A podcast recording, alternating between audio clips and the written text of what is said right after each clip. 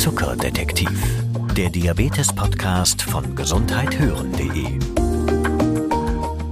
und der Apothekenumschau.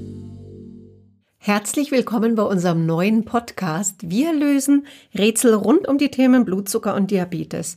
Denn gerade wenn Sie erfahren haben, dass Sie Neudiabetes bekommen haben, dann stehen viele von Ihnen genau vor dem, einem riesengroßen Rätsel. Wie geht's jetzt weiter und was hilft mir jetzt? Wir, das bin ich, Anne Bärbel Köhle. Und ich bin Dietrich Tews. Ich bin die Chefredakteurin des Diabetesratgeber aus der Apotheke und ich beschäftige mich schon seit vielen Jahren mit dem Thema Diabetes. Bevor ich angefangen habe, für den Diabetesratgeber zu arbeiten, habe ich in einer großen Diabetesklinik hospitiert. Mir ging es einfach darum, Menschen mit Diabetes kennenzulernen, ihre Probleme zu sehen und viel mehr über die Erkrankung zu erfahren.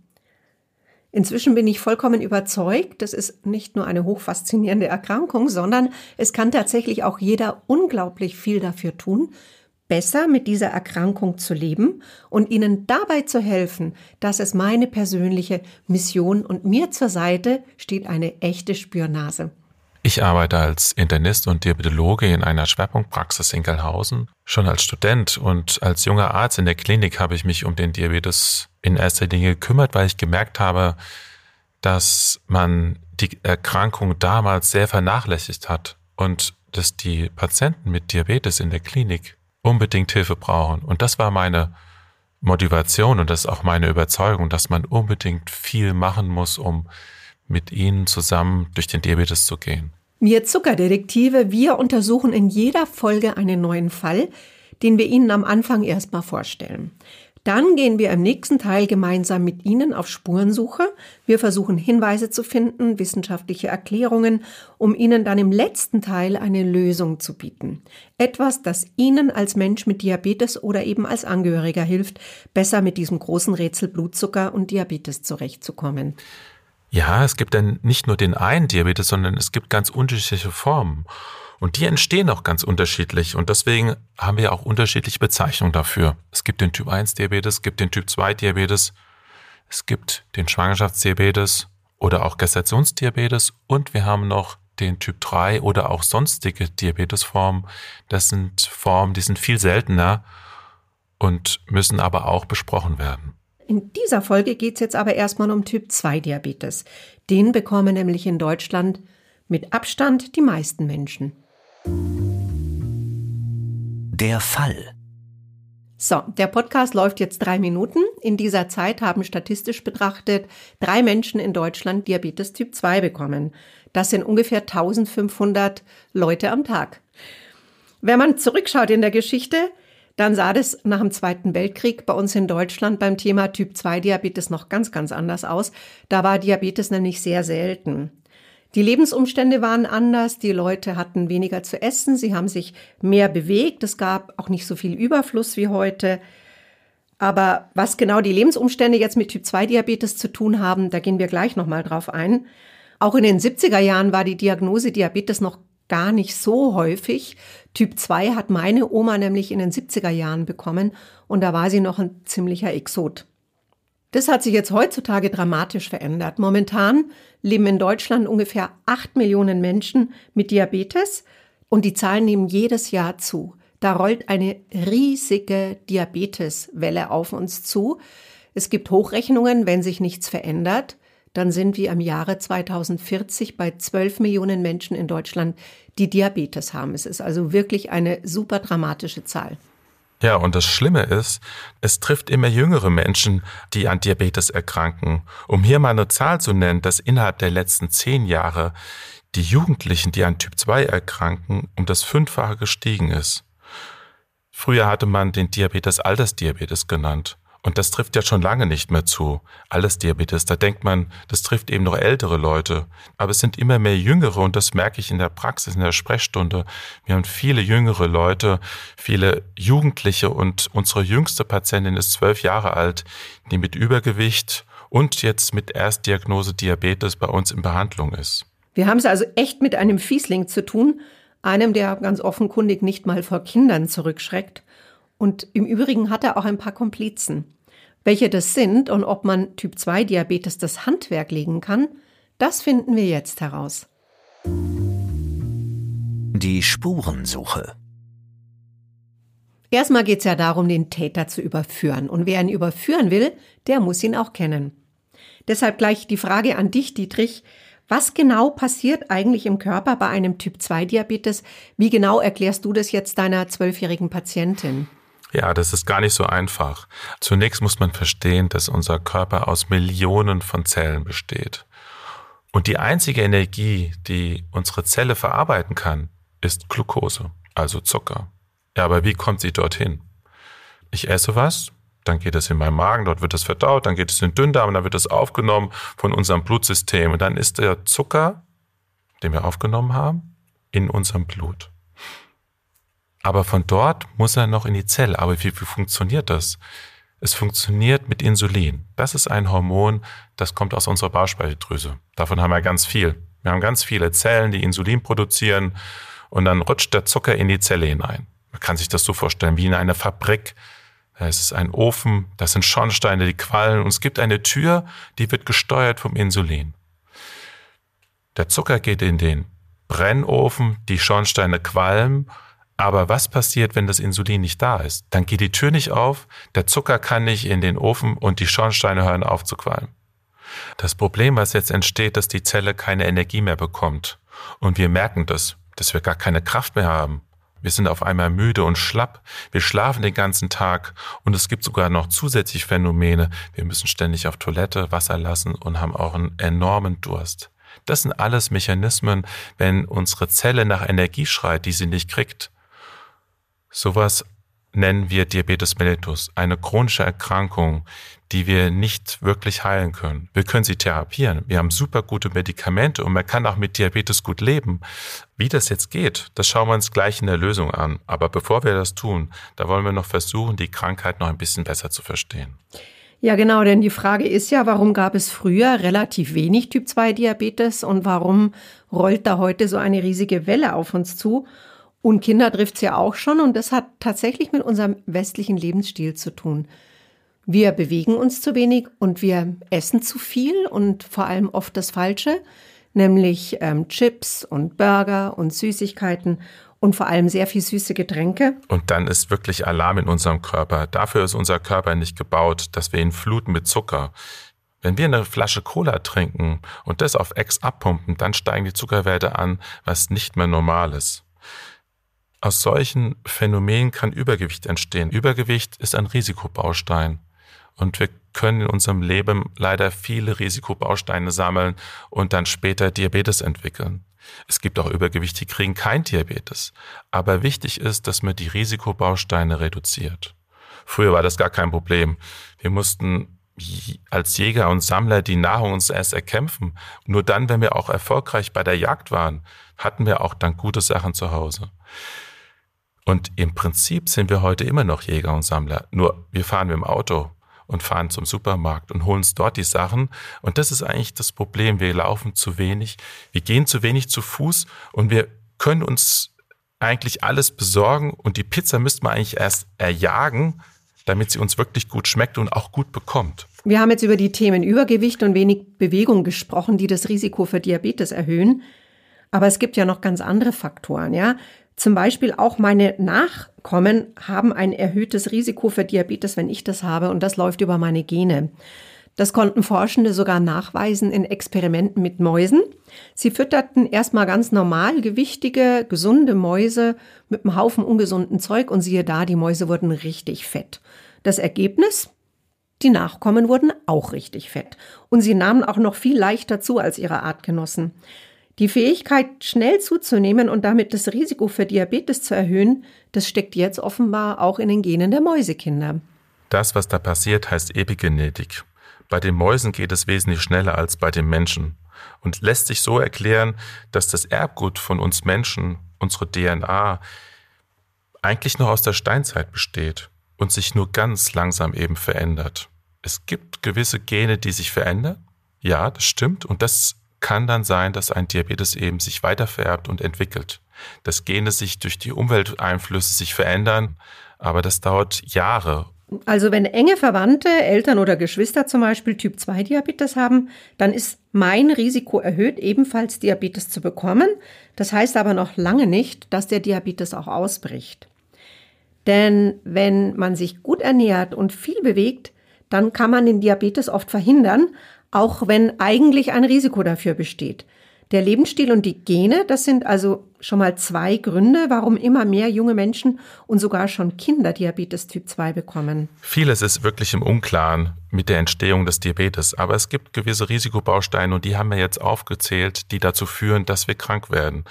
Die Forschung ist da dran, dass wir mehr wissen, aber wir wissen leider noch nicht alles. Ja, und Zeit wird's, ehrlich gesagt, denn das, was da passiert, ist wahnsinnig dramatisch. Denn es bleibt ja nicht nur unbedingt beim Diabetes. Nee, der Diabetes schleicht sich wirklich leise heran. Man merkt ihn nicht. Oft vergehen wirklich Jahre. Statistisch sagt man, sieben Jahre braucht man, um das dann zu spüren, dass irgendwas im Körper nicht stimmt. In der Zeit hat der Zucker oft schon im Körper irgendwelche Schäden angerichtet, die wir als Ärzte dann eben feststellen können. Ich kenne das aus der Praxis. Wir haben immer wieder Patienten, die überwiesen werden, weil sie beim Augenarzt waren und ein Check-up hatten und der Augenarzt sagt, da stimmt irgendwas nicht. Nicht mit ihren Augen, aber kann es sein, dass sie Diabetes haben? Oder andere Patienten, die sich das Bein gebrochen haben und werden dann vorbereitet für die Operation. Und bei dem Labor fällt plötzlich auf, sagen Sie mal, wussten Sie, dass Sie Diabetes haben? Und das sind genau die Fälle, die zu uns überwiesen werden und wo man daran erkennt, dass der Zucker so heimtückisch ist, man merkt ihn nämlich nicht. Grundsätzlich kann man sagen, wegen der verschiedenen Erkrankungen, die es im Zusammenhang mit Diabetes gibt, ist es so wichtig, Diabetes rechtzeitig zu erkennen und eben auch zu behandeln. Richtig.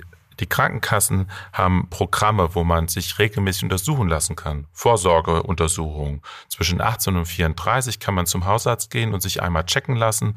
Und wenn man 35 Jahre ist, darf man alle drei Jahre zum Hausarzt gehen und es gibt eine Vorsorgeuntersuchung. Und dabei stellt der Hausarzt fest, ob Diabetes da ist oder nicht. Wir haben die Gene, wir haben das Übergewicht und wir haben wenig Bewegung. Wir wissen jetzt also, wer dem Diabetes hilft. Aber wie kann man diesem Übeltäter jetzt das Handwerk legen? Das schauen wir uns jetzt an. Die Lösung.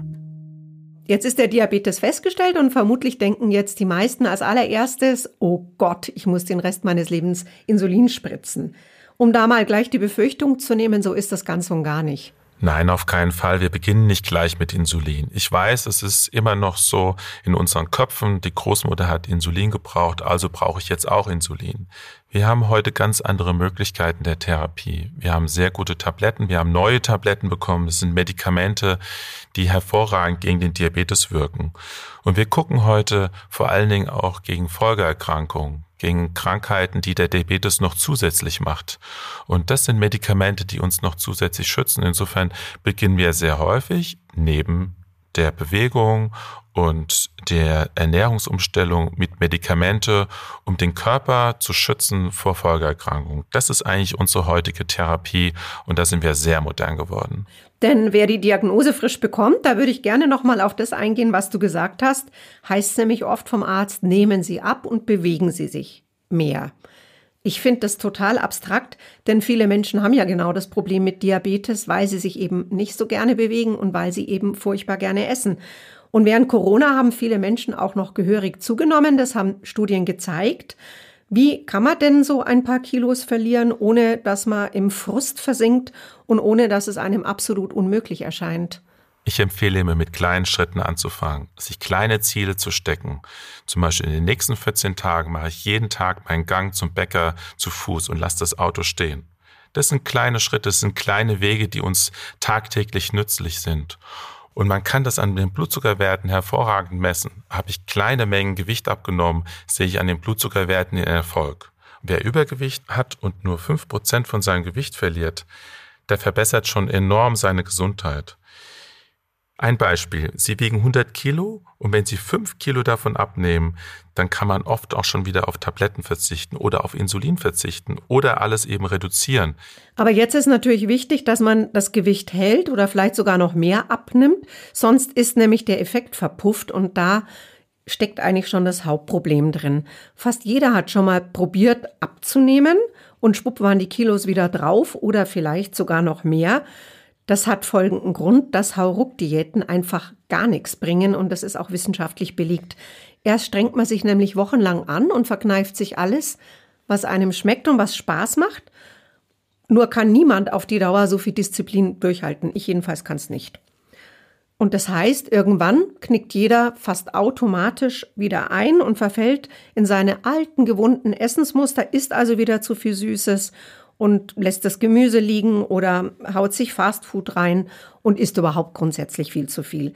Wichtig ist aber, dass Sie die Ernährung dauerhaft umstellen. Und dann geht zwar das Abnehmen langsam, aber es lässt sich eben durchhalten und dann hat es auch einen nachhaltigen Effekt. Ich habe sogar ein Beispiel bei mir aus der Verwandtschaft. Meine Mama nämlich war leicht übergewichtig und sie hat in einem Jahr 10 Kilo abgenommen. Und wie hat sie das gemacht? Ganz einfach. Sie hat das Frühstück weggelassen und sie hat nachmittags auf das Süßteilchen verzichtet. Das, was meine Mama da gemacht hat, das nennt man Intervallfasten. Sie hat also 16 Stunden in 24 Stunden nichts gegessen und abends hat sie sich dann so richtig schmecken lassen mit meinem Papa und sogar ein Gläschen Wein dazu getrunken. Die Mama ist jetzt 81 und sie sieht super fit aus, so gut wie schon lange nicht mehr und ist auch noch fit wie ein Turnschuh. Aber die Frage bleibt halt, ist das Intervallfasten für uns alle ein guter Weg oder doch nicht? Ja, wirklich. Essenspausen sind tatsächlich sehr wichtig. Snacken ist da das Allerschlimmste, was wir machen können, denn das führt häufig zur Gewichtszunahme. Denn immer wenn wir was essen, schüttet der Körper Insulin aus, um letztendlich die Energie zu verarbeiten. Er bringt also die Energie zu den Zellen und dort wird es aufgenommen. Und das, was du gerade erzählt hast von deiner Mutter, finde ich richtig gut. Sie hat eine Lösung gefunden mit dem Intervallfasten. 16 zu 8. Das heißt, man lässt eine Mahlzeit weg und hat dadurch Energie gespart. Man kann das Frühstück weglassen, man kann das Mittagessen weglassen und hat dadurch eine Pause geschaffen, die für unseren Körper unglaublich gesund ist. Man spürt wieder, dass man Hunger kriegt. Man spürt, dass man sich auch gut fühlt, wenn man mal eine Zeit lang nichts gegessen hat. Das ist enorm wichtig für den Diabetesstoffwechsel. Dadurch kann ich Medikamente einsparen, dadurch senke ich die Blutzuckerwerte und dadurch kriege ich gute Werte. Das mit dem Intervallfasten klingt ja irgendwie halbwegs machbar und auch super. Bei meiner Mama hat es ja auch geklappt. Aber kann das eigentlich jeder machen? Vom Prinzip können das alle machen, aber es gibt ein paar Ausnahmen. Bei Schwangeren haben wir das äh, ganz anders. Da empfehlen wir sogar die Zwischenmahlzeit. Das ist eine ganz wichtige Energielieferant. Da können die zum Beispiel ihr Obst einpacken und haben dort zusätzlich ihre Mahlzeiten verteilt. Aber es gibt auch welche mit Insulin, die müssen es unbedingt vorher mit ihrem Arzt besprechen. Durch Insulin komme ich in gefährliche tiefe Zonen in Unterzuckerung. Unterzuckerung tun uns gar nicht gut. Wir können sogar bewusstlos werden. Also die Leute, die Insulin spritzen, müssen unbedingt das vorher absprechen mit ihrem Arzt oder Diabetesberaterin. Ähm, und dann gibt's noch eine Sache, über die wir unbedingt reden müssen, nämlich ähm, Intervallfasten ist kein Freifahrschein. Also das heißt jetzt nicht, dass man dann in den acht Stunden, die einem verbleiben, reinfuttern kann, bis die Schwarte kracht, sondern man muss natürlich schon auch gucken, was man isst. Und das muss möglichst gesund sein. Hast du da eigentlich Tipps? Wie erklärst du das deinem Patienten, Dietrich? Ich empfehle mir sehr gerne die mediterrane Kost. Mediterrane Kost heißt viele Fasern, viel Gemüse, viel gesunde Fette, die angewendet werden bei der Zubereitung. Es gibt einige Zuckerfallen, da muss man aufpassen, das sind die Nudeln, die zählen natürlich auch dazu. Aber wenn wir die Menge, auf die Menge aufpassen von den Nudeln, dann können wir auch durchaus Nudeln essen. Auch bei Obst muss man aufpassen, es ist Fruchtzucker und erhöht auch die Glukosewerte in unserem Körper, besonders bei Diabetes. Es gibt gesunde Obstsorten und nicht so gesunde Obstsorten, wie zum Beispiel Trauben und Ananas, Banane, die haben sehr viel Fruchtzucker, müssen wir aufpassen. Aber Äpfel, Birnen, Kirschen, Erdbeeren, es sind super Obstsorten, die wir zwischendurch gern noch mit dazu nehmen können. Also mir läuft schon das Wasser im Munde zusammen, wenn ich nur dran denke. Das heißt im Wesentlichen viel Gemüse, viel Obst. Gesunde Öle mag ich auch. Hier ist zum Beispiel furchtbar gerne Avocados und liebe Olivenöl. Und ich esse auch gerne mageres weißes Fleisch, also so Hühnchen oder mal ähm, ein mageres Putenschnitzel. da steckt jetzt wirklich auch nur lauter Zeug drin, äh, was gut ist für mich. Aber die Finger lasse ich schon, das muss ich wirklich sagen. Einfach auch, weil ich Diabetes-Chefredakteurin bin. Die Finger lasse ich schon von Nudeln und von Weißbrot. Also das habe ich jetzt wirklich tatsächlich vom Speiseplan gestrichen ähm, und esse es auch nur ganz, ganz selten. Da esse ich dann lieber Vollkornbrot. Wer übrigens Inspiration zum Kochen braucht, wir haben eine wunderbare Kochserie bei uns im Heft, im Diabetesratgeber aus der Apotheke. Da haben wir jeden Monat Rezepte für eine Woche drin, die sehr schlank sind, sehr leicht nachzukochen sind und super köstlich sind. Unsere Leser spiegeln uns, dass sie damit schon eine ganze Menge Gewicht verloren haben. Manchmal ist es auch so, dass es einfach zu zweit oder zu dritt besser läuft. Also wenn man jemanden hat, der einen bei dieser Ernährungsumstellung begleitet, ähm, wenn das der Arzt empfiehlt, dann kann man zum Beispiel ganz einfach einen Kurs machen. Der kostet in der Regel nichts, weil die Krankenkassen ihn bezahlen oder zumindest ein Teil davon. Der Arzt muss ihn eben einfach nur verschreiben. In diesen Kursen bekommen Sie zum Beispiel Tipps, was genau auf ihren Speisezettel soll und die sind natürlich auch auf ihre Lebensumstände angepasst. Also niemand muss irgendwas essen, was ihm nicht schmeckt. Und das kann auch noch viel genauer erklärt werden, als wir das jetzt hier in diesem Podcast machen. Was die Kassen auch zahlen, das sind übrigens auch Bewegungskurse. Wir haben ja gerade schon drüber gesprochen. Die gute Ernährung ist das eine, aber es geht eben auch um die Bewegung, ähm, um die Blutzuckerwerte gut in den Griff zu bekommen. Nochmal ganz wichtig, bloß nicht das Leben im Hauruck-Verfahren umstellen, sondern echt Schritt für Schritt für Schritt für Schritt. Eine halbe Stunde spazieren gehen am Tag ist schon mal super, wenn Sie das schaffen für Ihre Gesundheit. Und wenn Sie es dann noch schaffen, zum Beispiel auf süße Getränke zu verzichten, dann freut sich Ihr Körper auch. Wir in unserer Praxis, wir bieten Schulung an. Das ist ein ganz großer Bestandteil unserer Therapie, dass wir erstmal unser Wissen weitergeben an die Diabetespatienten. In den Schulungen lernt man diese ganzen Mechanismen, was in unserem Körper passiert, wie die Nahrung verarbeitet wird und was wir eigentlich äh, essen können oder was wir vielleicht eher sein lassen sollen. Das ist ein unglaublich schöner Moment, wenn die Patienten aus der Schulung rauskommen und sagen, hätte ich das nur gewusst, wäre ich schon früher hierher gekommen und hätte eben was gelernt. Zusammengefasst lässt sich sagen, Typ 2 Diabetes ist eine Erkrankung, die einfach unheimlich viel mit unserem Lebensstil zu tun hat. Und genau deshalb sind wir diesem Übeltäter nicht schutzlos ausgeliefert, sondern wir können alle selbst was dafür tun. So oder so lässt sich mit Diabetes Typ 2 ein genussvolles Leben führen. Eigentlich ein Leben ohne Einschränkung. Das ist wirklich möglich. Aber für heute erstmal Tschüss. Mein Name ist Dietrich Tews. Und ich bin Anne Bärbel-Köhle. Wir freuen uns natürlich sehr, wenn Ihnen diese Folge gut gefallen hat. Das können Sie uns zeigen, indem Sie uns bei Apple Podcast eine gute Bewertung geben. Bis zum nächsten Mal.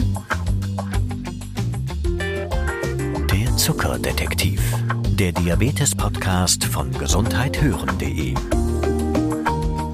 und der Apothekenumschau.